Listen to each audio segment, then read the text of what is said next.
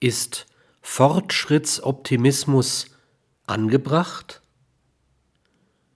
Hegel vertritt die These, in Geschichte entfalte sich unter dem Einfluss des Geistes Fortschritt, und zwar der auf mehr Freiheit in Vernunft hin. Ich kann ihm in der Sache nicht folgen. Der Fortschrittsoptimismus des 18. und 19. Jahrhunderts ist in Auschwitz und Gulag, in Katyn und Hiroshima gestorben. Das Fortschreiten der Geschichte ähnelt vielmehr dem eines Schlafwandlers.